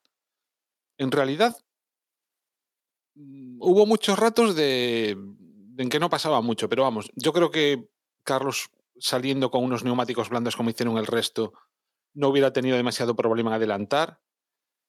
Está claro que el problema mm, inicial que tuvo de que el coche se le quedó parado, eso es, independientemente, es independiente de los neumáticos, pero quizás con unos neumáticos blandos no hubiera tenido que, eh, que jugársela tanto con esos primeros adelantamientos, porque es que además estaba peleando con, con Schumacher, es decir, con unas peleas que igual quizás se podría haber ahorrado o al menos le hubieran sido mucho más fáciles, no afrontarlas en vez de con un neumático blando y no con un neumático duro, sobre todo en esas primeras vueltas. Y, mm, y me da la sensación de que fue un error. Y creo que eh, estoy un poco decepcionado con Carlos, ¿no? Porque es que además era la carrera en la que era muy difícil ganarla, por así decirlo, o hacerle frente a Leclerc, y lo que tenía que haber hecho era plantearse perder los menos puntos posibles. Y por la forma que tuvo de afrontarla, perdió todos los puntos posibles. O sea, es que ni uno consiguió. Con lo cual, teniendo en cuenta mm, que yo sigo confiando en que pueda ser campeón del mundo, lo que ya sí que creo es que esta temporada, si, si decías antes que Verstappen lo ve difícil, yo creo que ahora mismo Carlos lo tiene también muy complicado y no por las mismas razones de Verstappen, que obviamente entiendo que Verstappen lo dice por el coche. Eh, y Carlos tiene el mismo coche que Leclerc, pero claro, es que van tres carreras, las diferencias en puntos, pues vamos a ver cuáles son. Ahora mismo Leclerc tiene 71 y Carlos Sainz 33. Es que le saca, le saca casi 40 puntos, o sin casi. Más, más, 35 y 35 son 70, o sea, eh, 33 puntos, ¿no? 38 puntos, ¿no? 30, eso, 38 puntos.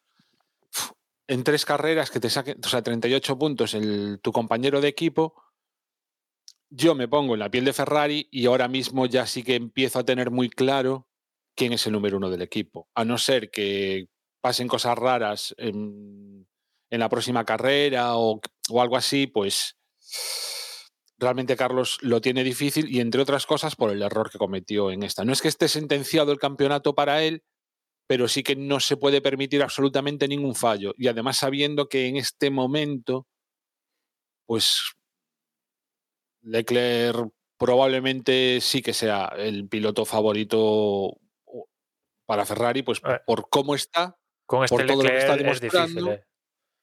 Y, y entonces, pues, claro, yo me imagino que Carlos en carrera lo, vería complicado y, no tuvo la cabeza suficiente como para decir, ojo que voy con estos neumáticos, ojo que tengo un Ferrari, ojo que a estos que tengo aquí me los cepillo fácilmente por coche. Está claro que lo que no voy a hacer es ganar la carrera y no sé, ya te digo, o sea, yo sobre todo a posteriori, no, reflexionando en, eh, lo que ocurrió y lo que pudo haber ocurrido y todo esto, y entonces es cuando te das cuenta pues que quizá mm, Carlos ha metido la pata y, y- y muy hasta el fondo con eso. Probablemente, yo, yo sobre todo creo que le hubiera sido más sencillo salir con, con neumáticos blandos. No sé si, es, si fue decisión de Ferrari o si fue decisión suya. Y mm, no sé si queréis comentar algo de esto.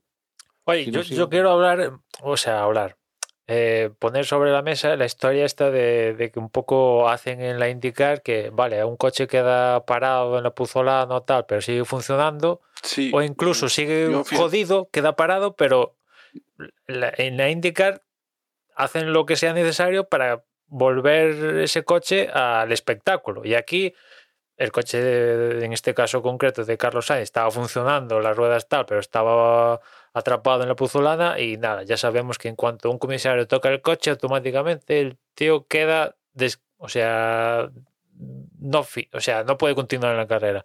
Y eso es, al final, es quitar un coche de- del espectáculo, funcionando perfectamente. Únicamente hay que empujarlo un poquitito, vale, que una vuelta perdida, lo que tarde en un periodo de safety car, te adelantan dos y vas con dos vueltas perdidas, o lo que. Sí, pero bueno, eh, vete tú a saber lo que pasa 20 vueltas más adelante. ¿No? Las normas son las normas, Mm, Yo ahí es más. mm, Se empieza por ahí y se acaba con una grúa volviendo a meter a un coche en. Vale, vale, me gusta, me gusta, me gusta, porque. Hombre, quiero decir, hay que- la, la norma no puede, no puede, mm, no puede contemplar las excepcionalidades. Y No, no, ya, ya, ya, es, ya. Oye, Yo digo de cambiarlo para todos, ¿eh?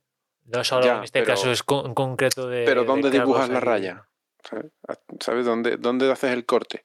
Porque a mí me parece que una norma muy clara es tú tienes que acabar la carrera por tus propios medios. No puedes tener ayudas externas. Y en el momento que tienes una ayuda externa, pues está fuera. Eh, si ahora empezamos, no, si el coche se queda pillado en la puzolana, entonces te pueden, te pueden empujar. Pero si el coche eh, tiene un fallo mecánico y estás eh, a, pocos metros de los boxes, no te pueden empujar a la calle de boxes para que te puedan arreglar el coche. Mm. Ya, ya empiezan ahí las suspicacias. Yo creo que la norma tal como está es lo más justo y unas veces será para el bien del espectáculo y otras veces será para, para, para empeorar el espectáculo. Pero Eso como- asfaltamos las escapatorias. Sí, sí, pero al final también, también somos nosotros luego los que pedimos escapatorias No, no, de broma, broma. porque al final eh, eh, hay que pensar en lo que es más justo para el deporte, que para un deporte que ya de por sí es bastante injusto, pero y lo más justo para el deporte es que eh, esté prohibido que los comisarios toquen el coche y ya está. Bueno, yo lo Y pongo ahí sobre luego- la mesa porque en la IndyCar hacen justamente lo contrario. Que, que hagan lo que les dé la gana. Pero, o sea, para mí precisamente una de las cosas que me mola de este circuito es la hierba y la grava. Y que saben los pilotos que, ojo, cuidado, que hay que ir por la pista y que sabe- saben lo, lo que les espera si se sale. Y si no, como en el caso de Stroll y Bottas, da igual porque los comisarios miran por otro lado y no te penalizan si echas a un piloto fuera. Eso Yo esa- también esa- O sea, pero vamos a ver. Yo eso igual me lo perdí. Mm, Hablas de lo- del. O sea, a, a Stroll lo sancionaron con 5 segundos, creo que fue, Sí. o algo así. pero por otro motivo, que es por cambiar de, de- hacer más de un cambio de dirección en recta justamente con Bottas. Estaban peleándose. Iba Bottas, Stroll y Gasly. Creo que iban así. Eh, Bottas intenta adelantar a Stroll y... No, perdón, perdón, perdón periodo virtual, no sé qué virtual sería, pero está acabando el virtual y Stroll decide, bueno, va a botar delante, le voy a meter el coche, me voy a aprovechar de ese momento de indecisión que está el virtual que sale, no sé qué, y le mete el coche en la curva 3. ¿Qué pasa? Que están los dos en paralelo y Stroll se va a larga, larga, larga y el tío yo creo que llega a tocar hasta el piano, con lo cual por definición, es, Botas está ya no solo en el piano, ya está. Pero es por eso, por lo que hierba. sancionaron, ¿eh? No, no, no Lo sancionaron por eso. Lo sancionaron porque después Botas recupera, lo intenta adelantar en la recta y Stroll cambia de dirección en la recta para defenderse. Que al final Botas lo consigue adelantar, pero a- le Yo es que la es la sanción igual. repetición que veo, justo eso. O sea, vamos, o sea, es que yo en carrera no me di cuenta y la, la repetición que tengo en. O sea, que me parece súper bien sancionado, ¿eh? O sea, porque realmente, lo, o sea, es que yo la imagen que tengo en mente es Botas que se echa a la derecha para adelantarlo y en el momento que se echa a la derecha para adelantarlo va el rumba, o sea, Stroll y se, o sea, le cierra totalmente, o sea, Pues hizo la las- los no viene por eso. extraños. La sanción ¿No no, es por, por eso. eso? No, es por otro incidente después. Ese incidente que viste tú eh, Ah. no necesita investigación. Fue el mensaje de los comisarios. Después pasa eso, lo que ah, Bottas lo intenta adelantar otra vez y Stroll le cambia de dirección en recta dos veces, por izquierda, derecha y derecha, izquierda, ¿no? Bueno, o al contrario, lo que sea. Que Bottas al final lo adelanta, pero a Sí, yo, yo es que cinco es, segundos. es eso a lo que me refiero. Es que después también hubo cosas que no se vieron, porque después también estuvo investigado Magnussen y Alonso por también porque al parecer Alonso echó de la pista a Magnussen. Y creo que esto tampoco salió en la tele, pero se investigó y no pasó nada. Que yo le estuve buscando a ver si había alguien colgado el clip por utilizando F1 TV y tal, y no encontré nada. Ni, la, ni el incidente específico por el cual fue sancionado Stroll, ni esto de, de Alonso y Magnussen. Pero lo de la tele de, de Stroll sacando a botas, ese sí, ese sí que salió en la retransmisión. Y por ese incidente, vuelvo a ver que no fue sancionado Stroll. Cuando yo creo que es la definición perfecta de echar a un piloto fuera de la pista. Que es lo que se dijo al principio de temporada de esto no se puede hacer. No sé, a ver, van muy pocas carreras, pero, ya han metido la pata. Sí, pues, pues. Yo ya te digo, o sea, no, ahora mismo yo hubiera jurado que sí que lo habían sancionado por eso. Yo en carrera pensaba que había sido por eso, entonces no, no sé, estoy un poco fuera de juego con ese tema. Pero bueno, mm, yo también, o sea, siguiendo con la carrera, cosas así que no hayas comentado tú, a mí me decepcionaron bastante los Haas. Esperaba más de ellos. Y que ninguno de ellos al final llegase a los puntos, pues hasta como me extrañó. Incluso ya durante, en la propia mm, clasificación. Es como de- decías antes de McLaren, pero o sea, todo lo, todo lo que mejoró McLaren es como si lo hubiese empeorado. Pero, pero eh, ¿sabes qué? Los coches llegaron enteros. Mira a Aston Martin. Sí, pero bueno, o sea, Que parece no- una broma no tener piezas, pero con el no- límite no, o sea- salarial y todo esto, que Haas viene del, del trompazo. Bueno, imagino sí. que Magnussen tenía alguna piecilla más, pero Schumacher estaban que, que no tenían tercer chasis. Que se llega a dar o un es que trompazo. hasta Schumacher lo hizo mejor que Magnussen, Sí, tanto sí, en sea, clasificación como en carrera. Con lo cual, Incluso tendremos que hablar de que Schumacher esta temporada. Entendemos que Magnussen es bastante mejor que Mazepin. Y el año pasado, yo al menos decía que Mazepin y Schumacher tampoco era mucha diferencia, los dos, el año pasado. Y si entendemos que Magnussen le da sopas con ondas a Mazepin, Schumacher este año, oye, oye, estaba bastante cerquita de Magnussen y el otro día le mojaba la oreja. ¿Ha subido el nivel Schumacher? Bueno, y por continuar también así con alguna otra cosa, el Vettel, que también quema la carrera, ¿no? Bueno, se- encima ya es Aston Martin, ¿no? Pero ya incluso la propia conducción, se- aparte de provocar el tal, o sea, no sé si os acordáis que en un momento dado incluso se volvió, a- o sea, fue de los que probó también la... eh, Sí, la agricultura. buzolana. Lo que pasa es que tuvo suerte y fue capaz de salir, pero Sí. es decir, tuvo primero esa y unas cuantas vueltas después, pues ya el, el tortazo gordo, ¿no? Entonces, pues muy que mal fin de Vettel semana para Vettel. Se me pasó a comentar lo de, lo de los libres donde el coche lo dejó tirado el motor. Que el tío sacaba la sesión, está ahí con el comisario, oye, que quiero, quiero llegar al, al paddock otra vez, tal, llévame. El comisario se ve que está atendiendo otras cosas, no sé, o no sé cómo demonios va la conversación. El resultado es que Vettel coge el scooter y por medio de la pista con el scooter, con el, con el casco a medio poner, y el tío saludando, agarrando el- con el manillar a una mano. Hola, ¿qué tal? No sé qué. ¡Ey! Y le cascaron una sanción de 5.000 euros, ¿no? Y decía él, ¿a dónde demonios irán estas sanciones? Que si pones estas sanciones, o las pones deportivas, o le cascas 40 millones de euros, tío. Porque 5.000 euros a Vettel, ya ves tú. Eso es lo que, no sé, eso es nada.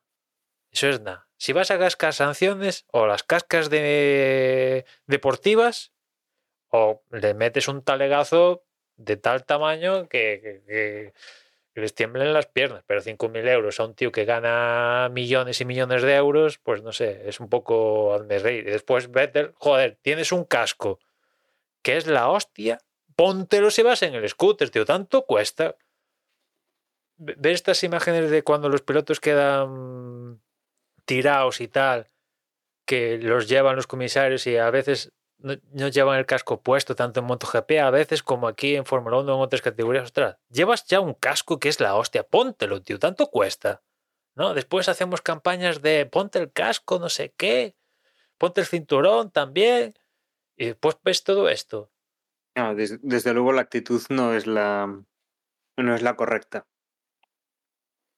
Yo creo que además son, son un referente importante y, y bueno, tiene muchos ojos puestos en ellos y, desde luego, mm, a ver, mm, no me parece la, no me parece la actitud que, que debería tener un piloto profesional que, que llevan un montón de un montón de medidas de seguridad y que luego te montas en un, en un scooter y, y vas haciendo eso. Desde luego, obviamente no es lo mismo que no llevar el, el casco en, en una carretera abierta, pero, pero desde luego no está, no está bien como, como ejemplo a seguir.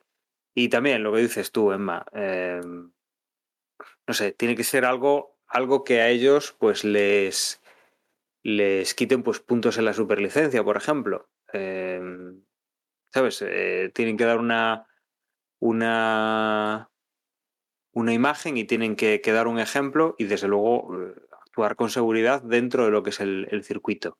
Si no pueden, no pueden ir sin casco en los coches o montados encima o... O sea, tienen que ir como tienen que ir. Desde luego, hasta que no les empieza a doler en otro, en otro lado, como es eso, los, los puntos del carné o, o temas más, más deportivos que económicos, yo creo que estas cosas vamos a seguir viendo eh, situaciones extrañas como, como la de este Gran Premio. Evidentemente, después como fue el fin de semana para Vettel, pues ya os podéis imaginar los memes de Vettel con el scooter caer rodando por ahí, ¿no? Muy gracioso y tal, pero la verdad es que pobre Vettel, espero que, que, bueno, que se den las circunstancias como el año pasado que le permitió hacer un podio y el otro lo descalificaron y tal, pero ostras, es que este, este Vettel parece más un piloto retirado que de verdad, ¿eh? Que de verdad, 100%. O sea, estaba. O sea, desastre auténtico, ¿eh? Desastre auténtico. La escudería en sí. Yo no sé. Lawrence Stroll, el tío que de negocios controla y tal. Todo lo en su vida que ha, se ha propuesto le ha salido bien, pero igual la primera cosa que le sale mal es esto, ¿eh? Porque Vaya desastre más morrocotudo este fin de semana, ¿eh? No, además, desde luego están los rumores esos de que está amenazando desde hace ya tiempo con que o hay resultados o todo el mundo a la calle. Y bueno, a ver dónde, a ver dónde acaba todo esto, ¿no? Quizás sea lo que tú decías, que termine vendiendo el equipo, que eh, entre alguien con, con pasta y con, y con ganas de meterse a la Fórmula 1, como puede ser Andretti, y que al final, pues, eh, no sé, que pueda acabar Alonso ahí en casa, como decíais, bueno, bien, por lo menos que lo coja alguien que, que venga del mundo del motor, con idea del mundo del motor, con mentalidad del mundo del motor, y que dejemos de ver estas, estas cosas extrañas.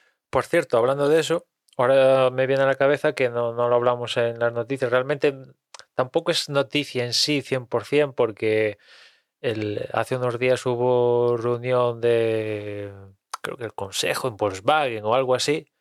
Y de ahí salió que tanto Audi como Porsche tienen... Quieren entrar, ¿no? Quieren entrar, ¿no? Pero lo traduzco si se hace lo que ellos quieren, entramos. Si no, pues ahí os quedáis, ¿no? Pero digamos que hay una cierta. Antes no había nada y ahora hay un cierto compromiso de, vale, si sucede esto, entramos. Tanto Audi como Porsche. Ahora falta saber si lo que quiere esta gente, que por ahí se habla de que quieren rebajar el, el tema del combustible a creo que 70 kilos o incluso 50, una cosa así, evidentemente cargarse el MJH y tal, y claro, hay que ver todo esto, ¿no? Porque si pierdes al cargarte una cosa que tiene una potencia, te la cargas, pero que es seguir manteniendo la potencia, ¿no? Con lo cual tiene que aumentar la parte eléctrica, que eso ya lo sabemos según el borrador de la FIA, que va a aumentar la parte eléctrica, pero si se reduce también el tema del combustible, un factor importante, a 70 kilos. Recordad que ahora tenemos que creo que tenemos 100 o 110, ya no recuerdo cuál es la máxima capacidad, por ahí anda, pues bajar a 70 aunque sea es un buen un tercio, ¿no? Digamos, más o menos. Eh, pues eso se nota, ¿no? Con lo cual habría que aumentar las baterías o, y en 2026 o se mejoran las baterías, la tecnología de las baterías suficientes, mejora muchísimo, si no hay que meter más baterías. Y meter más baterías es meter más peso y ya estamos en récord en peso de un monoplazo. O sea, ahí son unos incontables que esta gente se tiene que poner de acuerdo, pero bueno, que que en Volkswagen parece ser que ahora de verdad.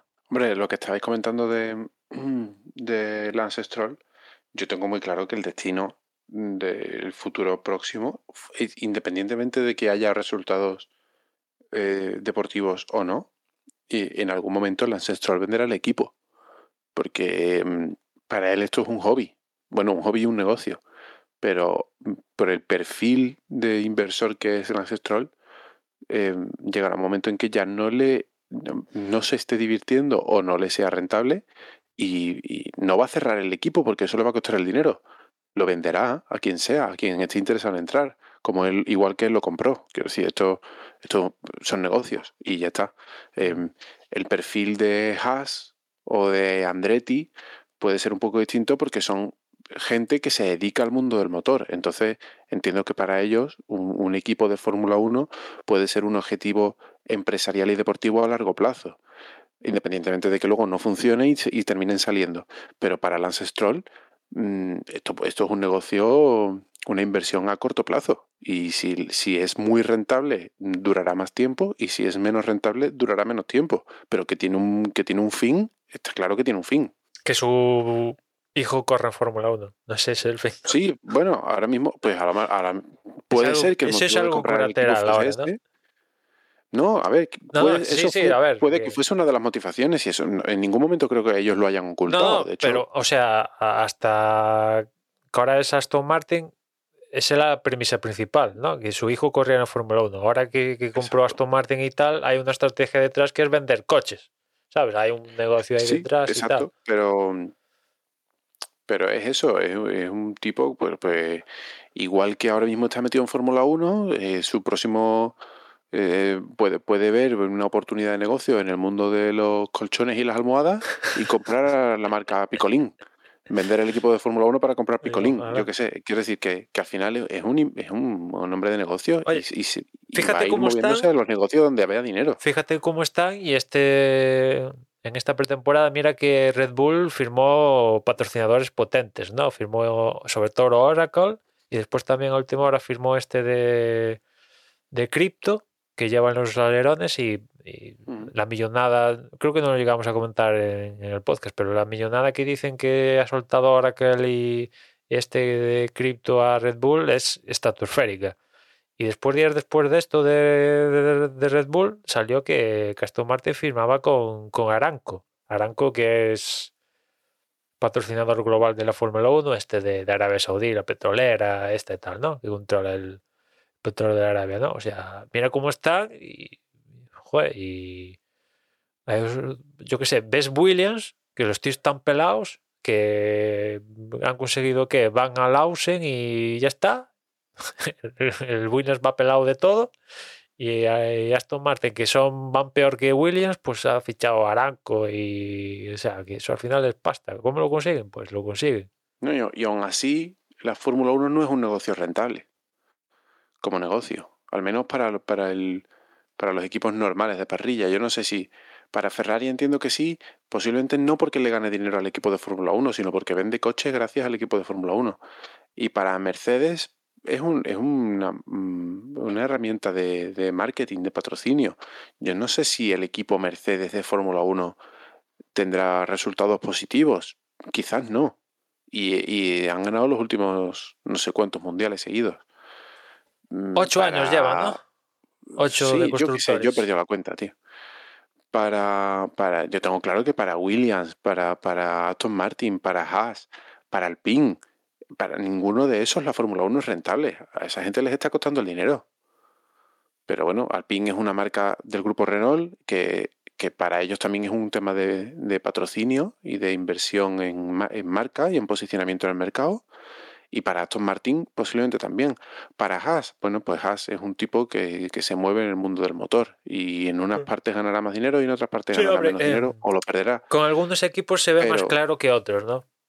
Sí, exacto. Costa vez más cómo sacan la pasta, ¿no? Porque de la Fórmula 1, como tú dices, sacar pasta. No, de la Fórmula 1 no la sacan. difícil. Otra cosa es que, exacto, otra cosa es que, bueno, que esto les esté permitiendo tener un contrato, pues yo qué sé, que, que a Williams le esté permitiendo poner eh, su tecnología en, en los equipos del MI6, yo qué sé, me invento una, una chorrada, gracias a la publicidad que le da la Fórmula 1, pues mira, a lo mejor, pero vamos, yo creo que Williams, eh, el grupo inversor que lo compró, ter- eh, al, al igual que al igual que Lance Stroll, terminará saliendo de aquí a no mucho tiempo porque no le va a sacar rendimiento a la inversión en Fórmula 1. O empieza a ganar mundiales mm, a cascoporro y eso le sirve para firmar un montón de contratos de patrocinio, o en la situación en la que está y en la que va a estar a corto plazo, no va a ser rentable. Bueno, y por ir eh, enfilando ya el final de este, de este capítulo, vamos a repasar un poco cómo queda el Mundial después del to- de los dos abandonos importantes que hemos tenido en esta, en esta carrera. En cuanto a pilotos, destacadísimo en primera posición Charles Leclerc con 71 puntos. En segunda posición George Russell con 37, supera a Carlos Sainz que es tercero con 33 puntos. Cuarto es Sergio Pérez con 30. Quinto es Hamilton con 28. Sexto es Max Verstappen con 25. Séptimo es Esteban Ocon con 20. Octavo, Lando Norris con 16 puntos. Noveno, Kevin Magnussen con 12, los mismos que tiene en la décima posición Valtteri Bottas. Un décimo es Dani Ricardo con 8 puntos. Décimo segundo, Pierre Gasly con 6. Décimo tercero, Sunoda con 4 puntos. Décimo cuarto, Fernando Alonso con 2. Décimo quinto, Show con un punto. Y décimo sexto, también eh, con un punto, Alexander Albon. No han puntuado todavía ni Schumacher ni Stroll, ni Hulkenberg ni Latifi. En cuanto al campeonato de constructores, eh, aquí tenemos a Ferrari en primera posición con 104 puntos. Segundo es Mercedes con 65. Aquí los resultados no acompañan para llegar al podio en demasiado, pero sí que la regularidad está, está dándoles esta segunda posición en, en el campeonato por encima del equipo Red Bull, que es el tercero, que tiene 55 puntos. Luego lo sigue McLaren, que es cuarto con 24. Hablábamos de quedar de últimos en la primera carrera a estar ya cuartos en el Mundial de, Constructores. Decimoquinto es Alpine con 22 puntos. Oh, perdón, el quinto es Alpine con 22 puntos. Sexto es Alfa Romeo con 13. Séptimo Haas con 12 puntos. Octavo Alfa Tauri con 10. Noveno es Williams con un punto. Y quien no ha puntuado todavía es Aston Martin. Y no sé si queréis añadir alguna cosa más. Si no, pues vamos ya cerrando este, este podcast que nos hemos... Una eh, Dani, una fe de ratas, que al principio del episodio decía yo que Fernando iba, que solo estaba, o sea, que era el último, a excepción de, decía, de los Aston Martin, bueno, vamos, que, que está un poco mejor de lo que dije en, al principio de- del episodio. Algo mejor, sí, efectivamente. No, no mucho mejor, pero bueno, tiene, va de decimocuarto.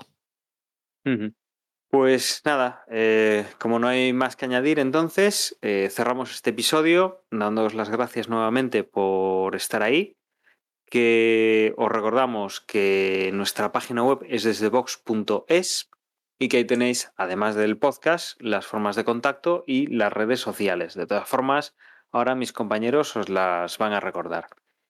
Y nada más, eh, hasta la próxima. Hasta la próxima semana, que grabaremos el previo al Gran Premio de Emilia Romana, que se celebrará el fin de semana del 22 al 24 de este mes, del mes de abril. Y nada, aquí os dejo con mis compañeros. Un saludo y hasta luego. En Twitter nos encontráis como arroba desde boxes y nada más por mi parte. Ya nos escuchamos en la próxima carrera. El Emilia Romana es el de Imola, ¿no?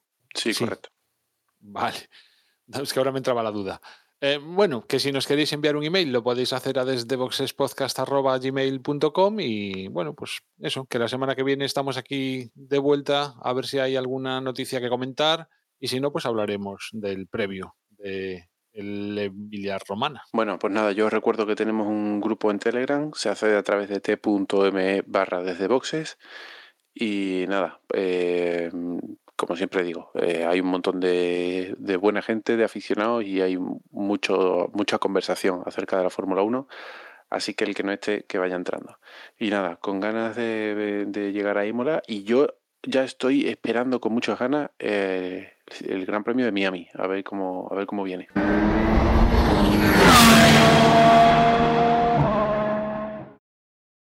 ¿Cuándo es el de Miami? Es el siguiente. El próximo fin de semana. Ya. Qué guay. Y- Bueno, dentro de que- cuatro fines de semana. Ujú. Bueno, no, de tres fines de semana. ¿Son No, cuatro. ¿Seguido el de Cuatro. El fin de semana del 15, que es este, el del 22, el del 29 y el del 6. 6. Miami.